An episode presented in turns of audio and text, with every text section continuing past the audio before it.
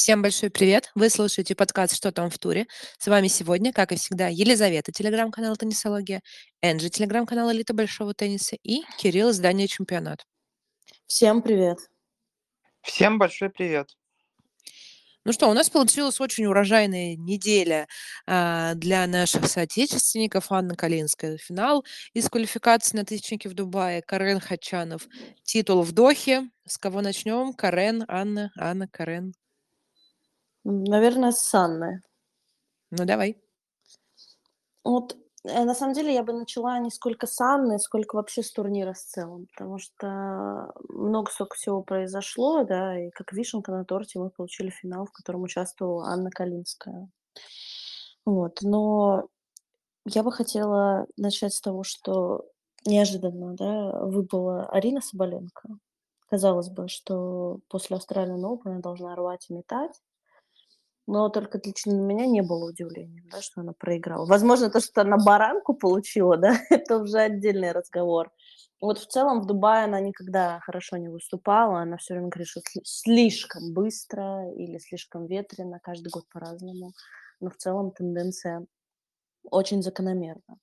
Ну ладно, Арина, после шлема, эм, понять Ну можно. смотри, у Арины, мне кажется, у неё ещё не прошёл флёр победы в Австралии. И учитывая то, что после турнира она жила очень активной медийной жизнью, где её качали на лаврах, и тут она вышла, ну, вообще не в фокусе на игру, скажем так. Да я не думаю, что флёр, лавры, там, э, какая-то медийность могла повлиять на её результат. То есть, э, она никогда хорошо в Дубае не играла. Ну вот никогда. То есть, э, чего можно было ожидать вновь, не знаю. Причём, что в прошлый год она тоже потрясающе провела, да, и там начало вот поза того тоже неплохо, но всё равно Дубай не клеился. Но она Ну мне показалась изначально расслабленной очень. Ну, как сказала Донна, что она вообще туда приехала на пляже поваляться, мини-отпуск. Так что в итоге вот так вот, эм, пошумела. Может быть, Арина тоже. Это как, знаете, в прошлом году, когда Новак Джокович проиграл Медведеву, да, в Дубае, если я не ошибаюсь, а, Джокович тоже приехал в Дубай просто с детьми на пляже поиграть. И он как бы этого особо не скрывал, потому что он всё время его фоткали на пляже. Вот, может быть, реально Дубай- это такое место, где люди насыщаются после австралийской серии. Ну Но, тогда э, почему по мы не там? Слушай, хороший вопрос. Вот я его задаю сама себе каждый день, но я ответов так и не услышала ни от себя, ни от окружающих. Вот от вас я тоже не слышала. Ну ладно. Над этим ответом мы ещё подумаем. А, Швёнтек, я думаю, ты хочешь про неё поговорить. Да, да. Следующей на рубеже у нас Ига Швёнтек. В данном случае у меня как бы нет вопросов к тому, что она проиграла, если честно. Если мы говорим только за Игу, да, не именно за влияние Калинской, а, в этой встрече.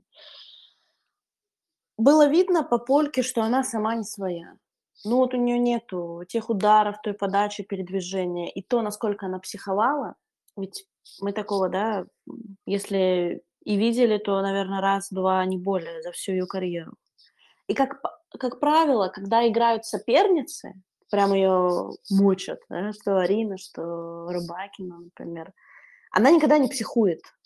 А тут, мне кажется, она просто вышла из себя, потому что у неё не получалось то, что она сама хочет. И она была в бешенстве от самой себя. Вот, поэтому мы видели такое поведение. Ну, и она просто сказала, что она устала. Как бы понять можно, что устала, да. Но если мы посмотрим на статистику, у неё 42 вынужденные ошибки. Это значит что? Это значит, что Анна Калинская давила как танк, не давала ей шансов ни на подаче, ни в длинных розыгрышах. Вот этот косой кросс ну, как бы никто не ожидал, а вот мы получили победу в 2 сетах. Причём Швёнтек так впервые проиграла, если мне не изменяет память, с марта 23 года. Почти год, да. 18 18 невыне нев невынужденных у неё было, да, у Швёнтек. Ты сказал 42 вынужденных и со и 18 невынужденных. Но она Да. агрессировала. Аня Аня очень классно играла, агрессивно. И вот саму игру польки она просто сломала. Я не я не верил до матча, что так будет. Вот в слу в случае со Швёнтек, знаете, что меня больше всего, а, ну, если не возмущает, то я задаюсь вопросом каждый раз, как люди реагируют на поражение Швионтек и Карлоса Алькараса. Вот эти вот два персонажа, поражение которых просто возникает фурор и шок-контент. Да? То есть уже сложилось такое, что невозможно просто спокойно э, принять их поражение. Как будто что-то не то, что-то не так, либо с агрессией, либо сразу начинают э, списывать со счетов. Э, хотя, казалось бы, да, 20-22 года, кто выигрывал все подряд? Они и так, да, вот, что у Иги, что у Карлса были периоды, когда они выигрывали все подряд. Там чуть-чуть проиграли, снова начинают все подряд выигрывать. И вот как-то сразу забыли про титул в Дохе, да? Сразу такой, ой, ну все, поплыла, какая она первая ракет, когда она все время проигрывает Носковой, Калинской. Мне кажется, что даже большая тройка Сирены не выигрывали все подряд. Просто Абсолютно. хотят с этим справляться, справляться, да? Ну, конечно. И плюс, знаете, мне еще кажется такой момент, что Ига как будто бы мало того, что была растерянная, она была еще очень напугана, потому что Аня, естественно, для нее незнакомый игрок, и ты хоть сколько угодно можешь смотреть там по трансляциям, разбирать с тренером, но когда ты на практике не играл, то для тебя всегда это сюрприз. И вот поэтому у Иги, мне кажется, теперь два страха. Первый это Алена Остапенко, да, мы знаем, это баранчатый э, счет личных встреч. А второй это вот такие коты в мешке, как Аня, которые показывают классный теннис, но никто не знает, насколько классным он будет в моменте. Вот мне кажется, Игу уже просто какой-то период игры зажала от Ну, всего в меш- происходящего. Ну, кот в мешке это у нас Лена Рыбак. Как сказали некоторые персонажи, ладно.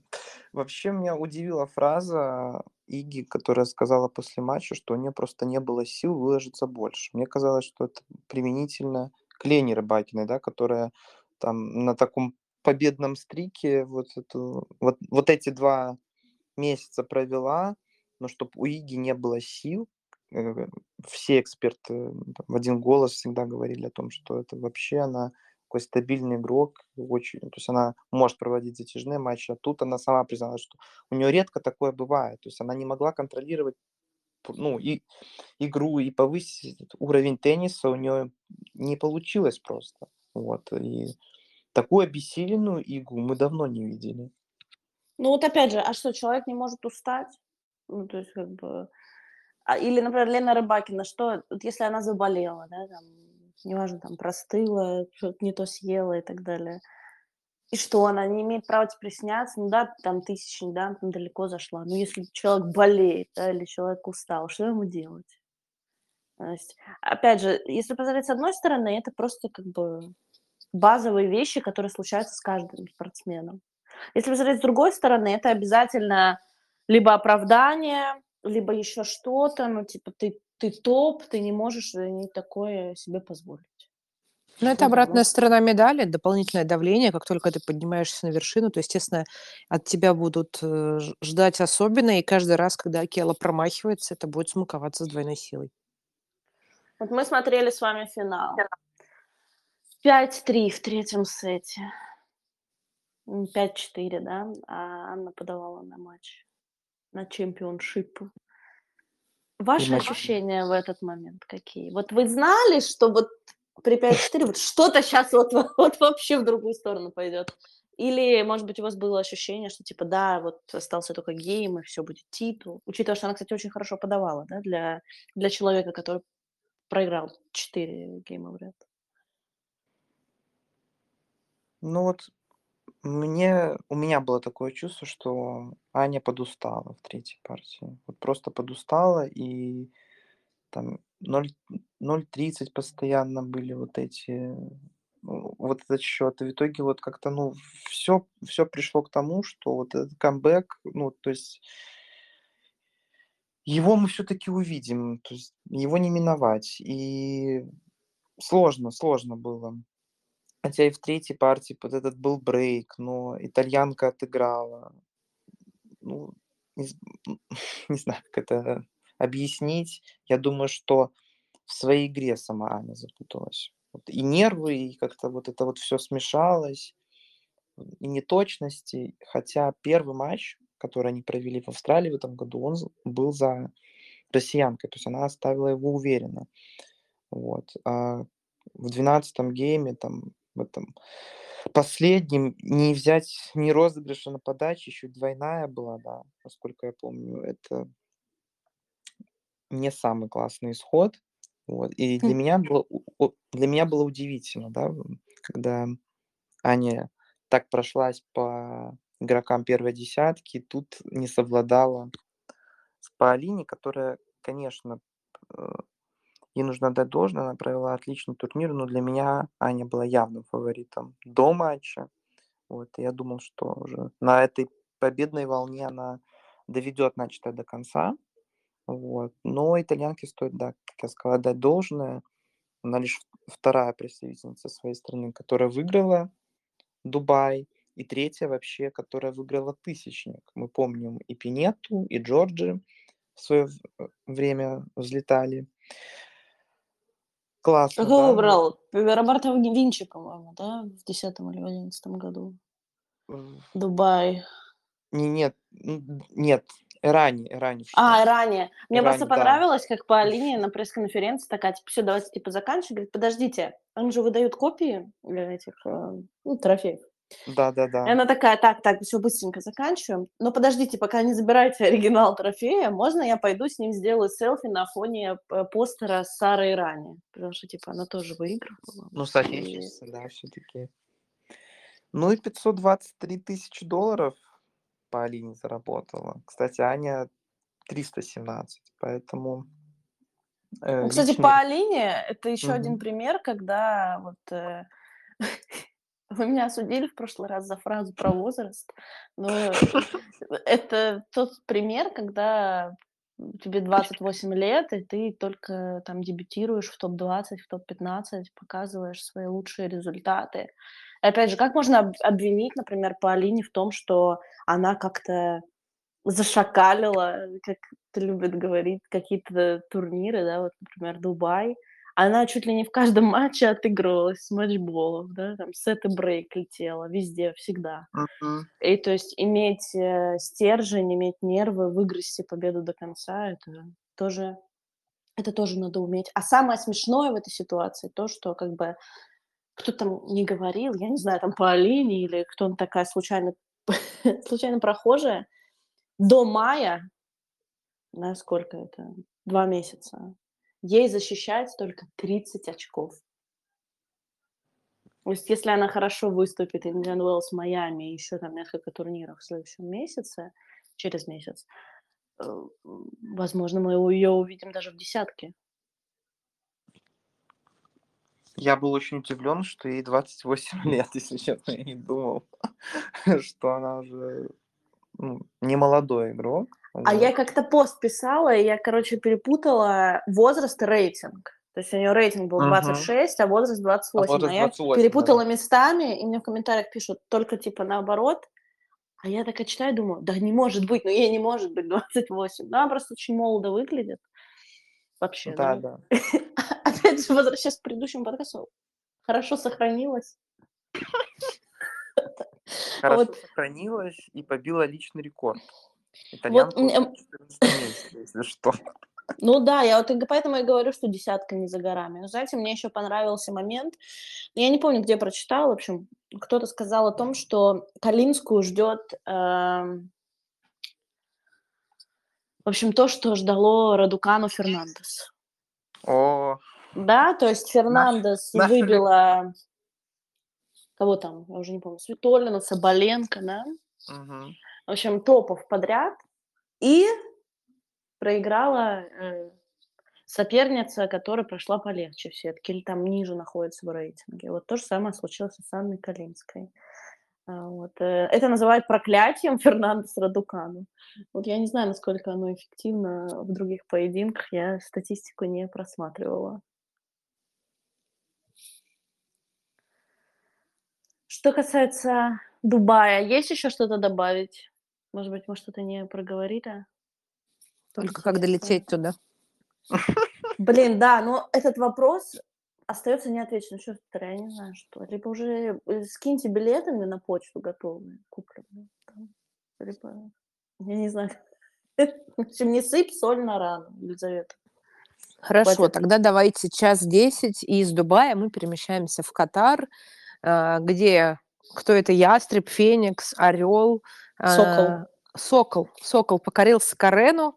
Вот, очень забавная была съемка от страницы турнира, когда уже Карен улетал из Катара, и все ему не давали из рук выпустить этого сокола. Э, ви- Везде, в общем, он на эскалаторе с ним едет, он чемодан вместе с ним катит. А, в общем, последнего отработал он все свои еще и медиа обязательства перед турниром. Ну и, в общем и целом, может быть доволен собой, провел классную неделю, заработал очки, денежки, шестой титул в одиночке. Браво, Карен.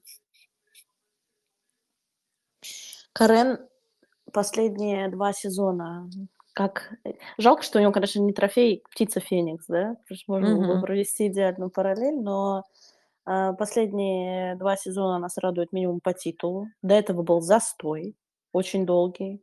А, И чему мы, конечно, очень сильно рады. Соперник-то у Карена Якуб Меньшик, который, кто, хотя кто-то скажет, появился из ниоткуда, но на самом деле он э, удачно выступал на двух последних шлемах, ну, удачно для, для него, да, там, для дебюта, э, выходца из квалификации. И, по-моему, на US Open в прошлом году он дошел до третьего круга. До третьего Про- круга. Проиграл Да. только кому-то в Фрицу. пяти сетах, Фрицу. Нет, нет, А, нет, нет, нет, ты проиграл, путаешься. да? Он в, в трех и достаточно очевидно. Я могу ошибаться, но кажется, там была баранка. А вот в пяти и очень плотных сетах он уступил во втором круге Хуберту Хуркачу на АО. А, И вот если такую параллель проводить, то Хуберт, например, ни разу не играл в третьем круге US Open, а Меньшик уже Мгм. успел там отметиться. то есть меньше к лучше Хуркача. Ну, конкретно на одном турнире пока да. Нет, ну вообще мне нравится его бесстрашный теннис, на самом деле. Может быть, это молодость, да, но он прям лупит, будь здоров. Я вообще-то, когда начался матч с Рублем, я думаю, да что ему там ловить, потому что вот эти бю, вот эти, вот эти вот пушки Андрея, за ними же невозможно успевать, но он не успеет. Он высокий, он не так передвигается, не такие скорости. Но, как оказалось, э, с каждым матчем он э, производил все больше и лучший уровень тенниса под стать своим соперникам. Поэтому его забег, несмотря на то, что, может, Карен был свежее, я не знаю, просто у Чеха подача хуже шла, но Карен оставался вообще спокойным, собранным и, собственно, быстренько сделал свое дело. Но не без, тру- э, не без трудностей, да. Два дня подряд выигрывал тайбрейк со счетом 14-12. А это тоже надо иметь стойкость, чтобы выиграть с таким счетом. Ну, про спокойствие ты правильно отметил. Он и в послематчевой, на послематчевой пресс-конференции отметил, да, что ему просто нужно было сохранять это спокойствие до самого конца. Вообще в одном из интервью тоже вот недавно на ютубе я наткнулся, что Карен вот вновь обрел эту уверенность, вот именно то, что он может вот на пик этот свой попасть э, после Уимблдона 21 года, то есть это было в преддверии Олимпиады, когда тогда он завоевал памятное серебро, и вот эти два э, полуфинала на шлемах, они не то что из ниоткуда появились, вот это знак той работы, и с командой они проделали очень классную работу, и снова вот он вернулся на тот пик, когда он побеждал Джоковича в финале тысячника в Берси. И действительно приятно видеть Карена, который хотя бы по одному титулу, но забирает в этом году. И уже в первой, в первой половине сезона мы видим, что Карен может попасть в десятку по, по, по потенциалу, по игре. Это было это заметно, это видно. И почему бы на американской серии не, не сделать это? То есть в том году очень, очень крутой э, в Майами он провел тысячник, да, мы помним, что он впервые обыграл Стефана Циципаса, которому там, по-моему, сколько матчей проиграл уже, уже просто страшно, страшно представить. То есть э, всегда в Америке Карен выступал неплохо, поэтому мне было радостно увидеть этот титул. А ты считаешь, что он вернулся на уровень Берси? Ну, я не, ну, я не скажу, что он вернулся уже сейчас, но может, он может вернуться, М. если вот все сложится, если он продолжит вот этот вот это победное начало, почему бы и нет. То есть был этот застойный период, да, но сейчас он прошел, и Карен, э, Ка- ну, Карен в деле. это, это приятно видеть. А Ну, уже... э, да-да-да, сейчас. А Меньшик э, для меня это было открытие турнира, потому что я смотрел матчи с Марием. Классный матч был с Андреем, когда он просто перебивал. Вот. И он не боялся играть Андрею и под форхенд даже. То есть под сильную руку было, было видно, как он бесстрашно играет. Ну, а подача, мне кажется, такая главная, главный козырь Чеха. Один из главных. То есть э, без, безумно быстро летит мяч при первой подаче. Да, были, да, были провалы вот на второй, когда он там снижал скорость искусственно, там 100 140-150 летел мяч, но все равно видно, что Чех это как один из next генов, которые, я думаю, заберутся даже в топ-40, ну, как минимум по итогам сезона. Да, может, даже и в топ-30. Смелый прогноз. Ну, да. Ну, вопрос, какой состав у нас будет а, в топ-10, в топ-20, потому что не защитил титул и потерял еще очки Стефан Ой, в Лос-Кабасе. ой. Проиграл Руду, ты вот говорил все слова, а, как застой, проблемы, там, потеря уверенности про Карена, что он испытывал когда-то, и, кажется, очевидно, этой тропой сейчас идет Стеф. Понятное дело, что он проиграл там не какой-то, а, при всем уважении, 300 ракетки и так далее, хотя здесь Фансека должен сказать, а что тут нас недооценивать, да? Но а, проигрыш Руду в третьем же матче на турнире, потеря очков, и, в общем-то, уже и не 11 а 12 строчка. Тихим сапом. Ну, Акапулько все покажет, как говорится. Уже 12 да? Я просто Да. хотела вкинуть. Уже Э, 12 да, уже потихонечку, вот, к сожалению. Ну, Потихонечку к выходу из топ-100. Так, пожалуйста. Так, ну, И нет. У Стефана собрались тут хейтеры. Да, начинается. Вот. Ну, Рома Софиулин в первом круге Акапулько уже на старте у Стефа. Не самый благоприятный жребий, учитывая, что Роме он проигрывал, кстати, на, эн- на эндуре, да, два года назад на турнире во Франции. Вот, что будет на этот раз, мы узнаем совсем скоро, но вообще состав Тем классный. интереснее твоя фраза о том, что Акапулько все покажет. И потом следующая такая минорная нота Рома Софиулин. Вот. А Ну, ведь там Рома может. Рома может, потому что Рома уже игроков из первой десятки знает, как обыгрывать. А тут как бы и Стеф уже не в первой десятке, ну ладно. Второй круг там, если что, Альесим, который умеет цепляться в любом случае. Поэтому увидим, посмотрим. Послед- Последнее время Алисим только цепляется, знаете, за себя, вот так вот, короче, в шнурках запутался и упал. понимаете? Ну, как у нас уже такая классическая схема, как бы мы ни начали, а заканчиваем на, на миноре. Я не буду говорить то самое слово. На Алексе де Миноре, которому Акапулько за- защищает. Вот, вот, видишь, как все взаимосвязано. Как петелька за петельку, и получается э, свитерок или шарфик. Но помимо тенниса, давайте обсудим важные моменты. Энди Маррей, а, наконец-то, мало того, что выиграл да, матч, прервал свою череду поражений, но еще и накинул для дискуссии очень много. И это мы сейчас не про оценку его поцелуя с его будущей женой, тогда девушкой, про нехватку мастерсов в Южной Америке. Он сказал про лицемерие, Энджи, давай, я знаю, что тебя это очень, ну, не задело, но взбудоражило. Тебе слово.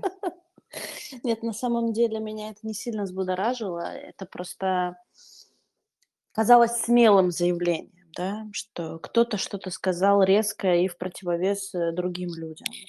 В общем, он сказал, да, о том, что игроки иногда лицемерят, говоря о том, что какой тяжелый сезон, расписание там и так далее. А сами летают по всему миру и катают выставки. Не лицемерие ли это? Он повесил в, э, воздухе невидимый вопрос Энди Мары. Но при этом он говорит, я бы дал и этим мастер. Знаешь, это женщинам цветы, детям конфеты. Вот он бы все всем раздал по всему миру, и мастер, и мастерс, и на траве вам мастерс, и неделю в Австралии почильте подольше, и на Ближнем Востоке еще там посидите. Но только один вопрос. А что убрать? То есть почему ты не говоришь, что надо убрать из расписания? Ну, понятно почему, да, потому что это все завязано там на контактах, контрактах, обязательствах, организаторах, вообще ETP в целом с WTA. Он как бы, если он может просуждать, чисто гипотетически, но вот текущие обстоятельства не дают ему сказать, что же надо убрать. И из-за этого картина остается неполной. То есть участвует ли Энди Марой в выставочных турнирах? Вопрос. Ну, вроде нет. Вопрос, почему тогда он не участвует? Потому что он устал или потому что его не позвали? Как бы, ну, да, или потому что тебе деньги не нужны, да? Ведь, вот, например, в Великобритании проходят, да, вот эти Boost Challenge э, перед Умблдоном, там, по, по тайбрейку, да, или по сету играют. Ну, Еще что-то там в Европе проходит, да? На UTS он был хоть раз? Я вот просто что-то не помню, если честно. То есть, как бы, если ты не хочешь, это не значит, что нельзя другим, да. И я, если честно, не вижу связи с тем, что сезон – это как вот на работе, знаете, вот. Если я хочу поработать в другом месте, я пойду и поработаю, потому что я этого хочу, да, или потому что это весело, или там я просто что-то поделаю, а мне еще денег за это заплатят. А другое дело работа, где, то есть работа – это твой тур, где ты проводишь год, и с каждым годом становятся условия все хуже. Простите, как связаны выставки с расписанием основного сезона. Я не совсем понимаю, если честно.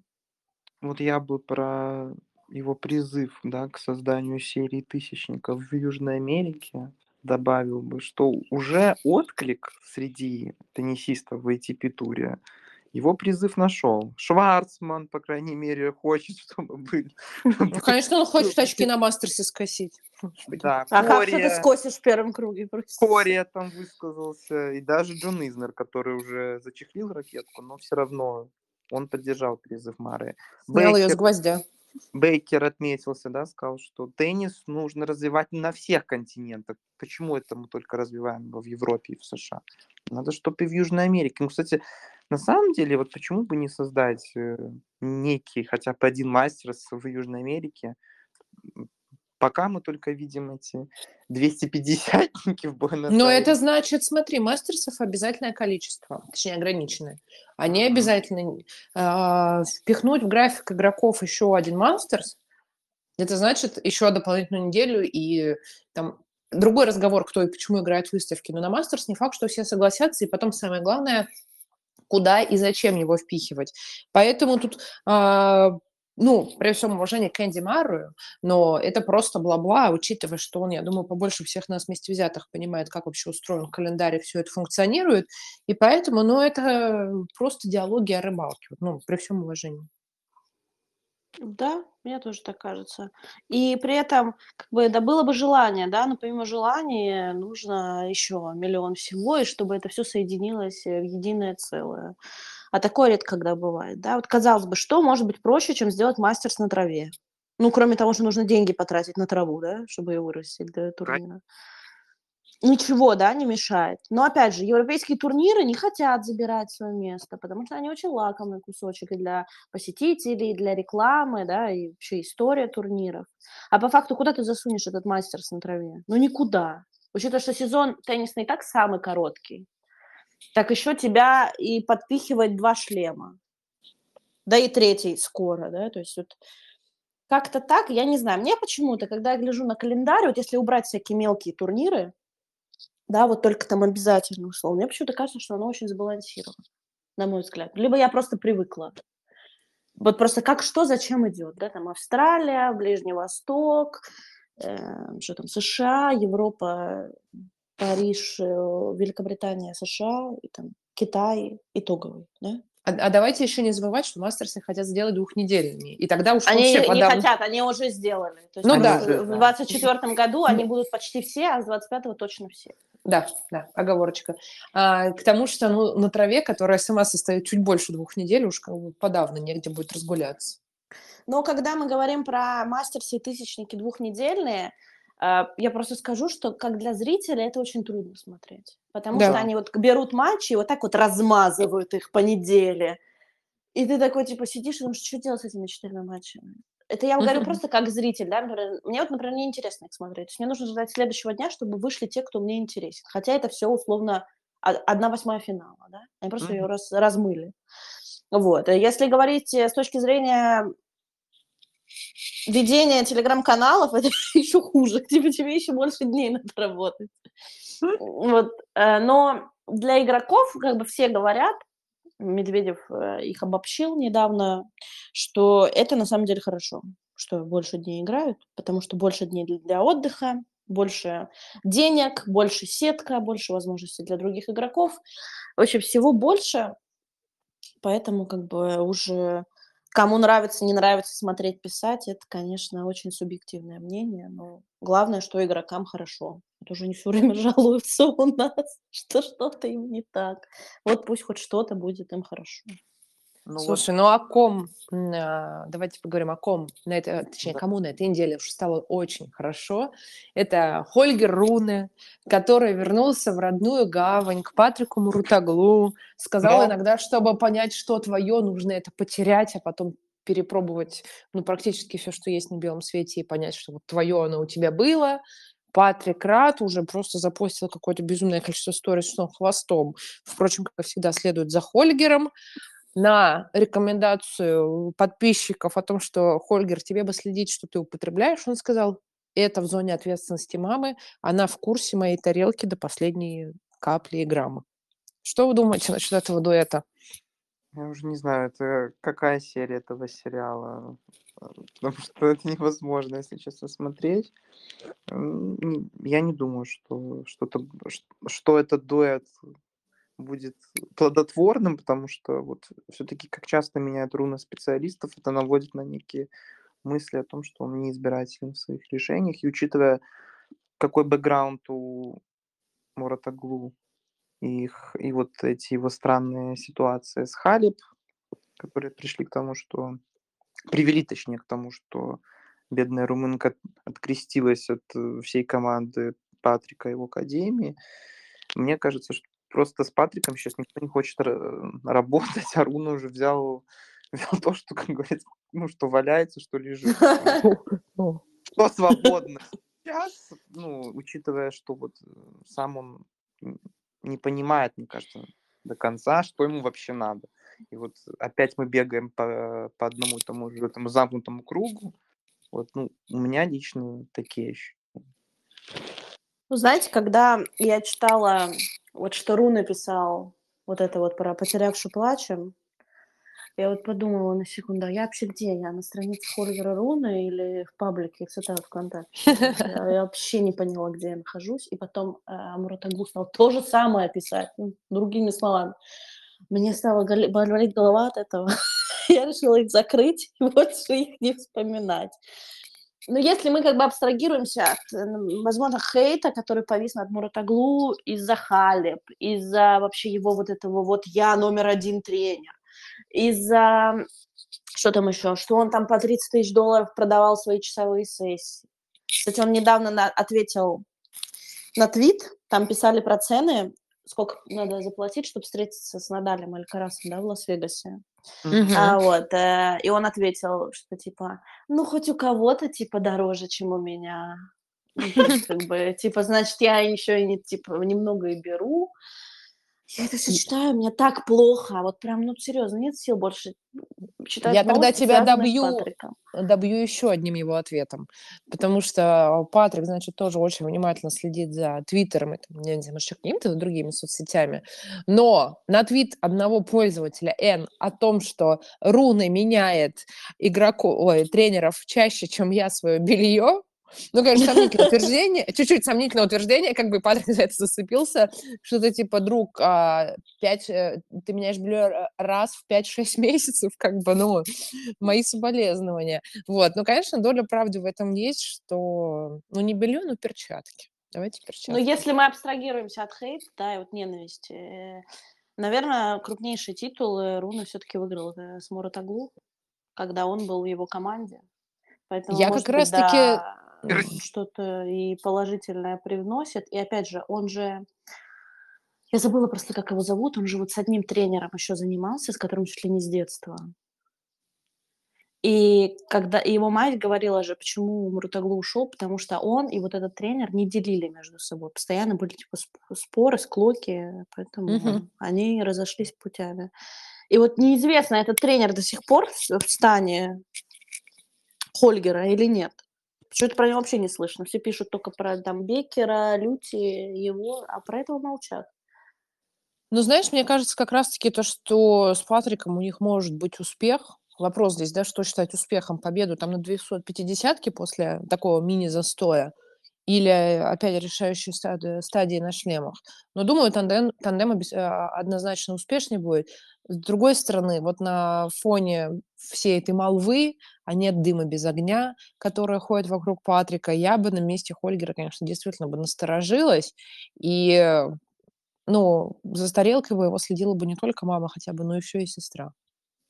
Как бы это все... Ну, тарелки как бы- облизываются, значит, хо- значит, э, Патрик тоже что-то облизывает. там. Ну, ну, в общем, знаешь, чтобы все вот эти вот большие успехи спустя там пару-тройку лет мы не услышали, точнее, мы не начали бы писать в своих каналах о том, что разоблачение, Хольгер Руны, там, с такого-то по такой-то год употреблял, естественно, сам того не зная, это вообще были антидепрессанты собаки. Ну, естественно, когда это все обычно и бывает. В общем, вот я бы на месте Руны, у меня бы развилась, развилась бы тревожность. Ну, начнем с того, что Руны и не показывает тех результатов, которые были в прошлом году или годом ранее, но мне кажется, им предстоит еще очень много работы, и, может быть, на предстоящих двух мастерсах мы это и увидим. Ну, посмотрим. Кто что-то хочет еще добавить, может быть, что-то позитивного, и такое бывает. Ну, я, я все хотел упомянуть Джордана Томпсона, Да, который, да, это вот позитивный лучик в который на нашем царстве. позитивной волне сейчас, да, он у нас дубль оформил в Лос-Кабасе, он и титул в одиночке завоевал, обыграв того самого Каспера Руда. И еще и в паре, кстати, там, по-моему, с Блумбергом играл Руд, да, вот, а Томпсон с Перселом в паре обыграли норвежцы и американцы. И, кстати, первый, по-моему, титул в карьере в одиночке Да, у да. Джордана. Это для меня тоже как-то вот удивительно, сколько лет мы уже видим австралийцев в туре. И вот, вот так вот, вот. Вот такой дебют. И, Кстати, в полуфинале-то Сашу Зверева. Ой, Я видела этот Какой-то- матч, я проснулась, неудачный. что бы поделать. Решила включить, но это было 9 утра. Да, Там шел третий сет. Да, да, да. Я, удивля... я удивилась, честно вам скажу. ну, как бы, ну, Зверев умеет играть, да, не буду отрицать. Мгм. А, и подача, и как он широко корт все время открывает, прям по линиям любит бить, э, как будто уверен на 146%, что он попадет в эти линии. Но что творил Томпсон? Австралиец менял темп, постоянно резачком, его гнал то к сетке, то обратно Ну, вот это противоположной слева, линии. да, да, да, да. И то мое удивление, когда шестая ракетка мира не может справиться с темпом, потому что его начали рвать, ну, темп рвать. А, И они, ну, самого Зверева тоже начали рвать. И кто-то он не смог ничего сделать. Он просто брал, он когда подбегал к сетке, он даже не мог обработать мяч, он просто выкидывал все в ауты, в пятиметровые ауты. Там еще О, было очень много матчболов, по-моему, там с пятого или шестого Джордан только закрыл Или даже А, вот, э, седьмого, не помню. на, даже... в двенадцатом гейме. Да, и да. Зверева спасала только подача, потому что когда он подавал эйс, матчбол отыгрывался. Когда розыгрыш затягивался, Томпсон вовлекал его в свою игру. То же самое, если честно, видела с Рафой э, в, в В Австралии. Брисбене. Да, в Брисбене. Э, Мгм. Да, то есть, как бы, опять же, вот по Алине 28 лет, Томпсону сколько, 29? Ну, не молодой он уже. Э, Он не молодой. Он не молодой. Как мы любим говорить.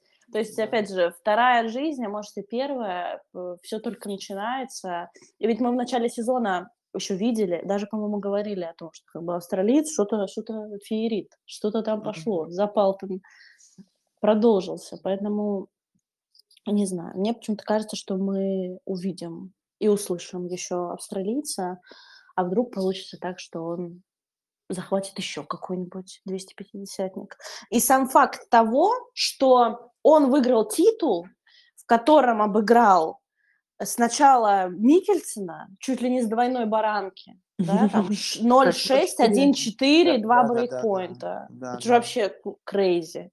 На следующий день ему подали шестую ракетку мира зверя, он просто съел в трех сетах.